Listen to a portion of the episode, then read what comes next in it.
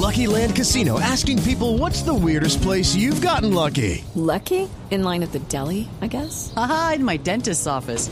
More than once, actually. Do I have to say? Yes, you do. In the car before my kids' PTA meeting. Really? Yes. Excuse me, what's the weirdest place you've gotten lucky? I never win and tell. Well, there you have it. You can get lucky anywhere playing at LuckyLandSlots.com. Play for free right now. Are you feeling lucky? No purchase necessary. Void where prohibited by law. 18 plus. Terms and conditions apply. See website for details.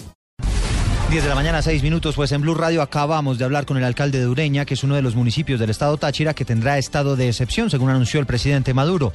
Ha revelado el mandatario que en media hora va a haber un encuentro de autoridades locales en el vecino país para abordar todo este asunto y ha contado cuáles podrían ser algunas de las medidas que podrían adoptar a partir de ahora con estas facultades especiales. Nos cuenta María Camila Correa.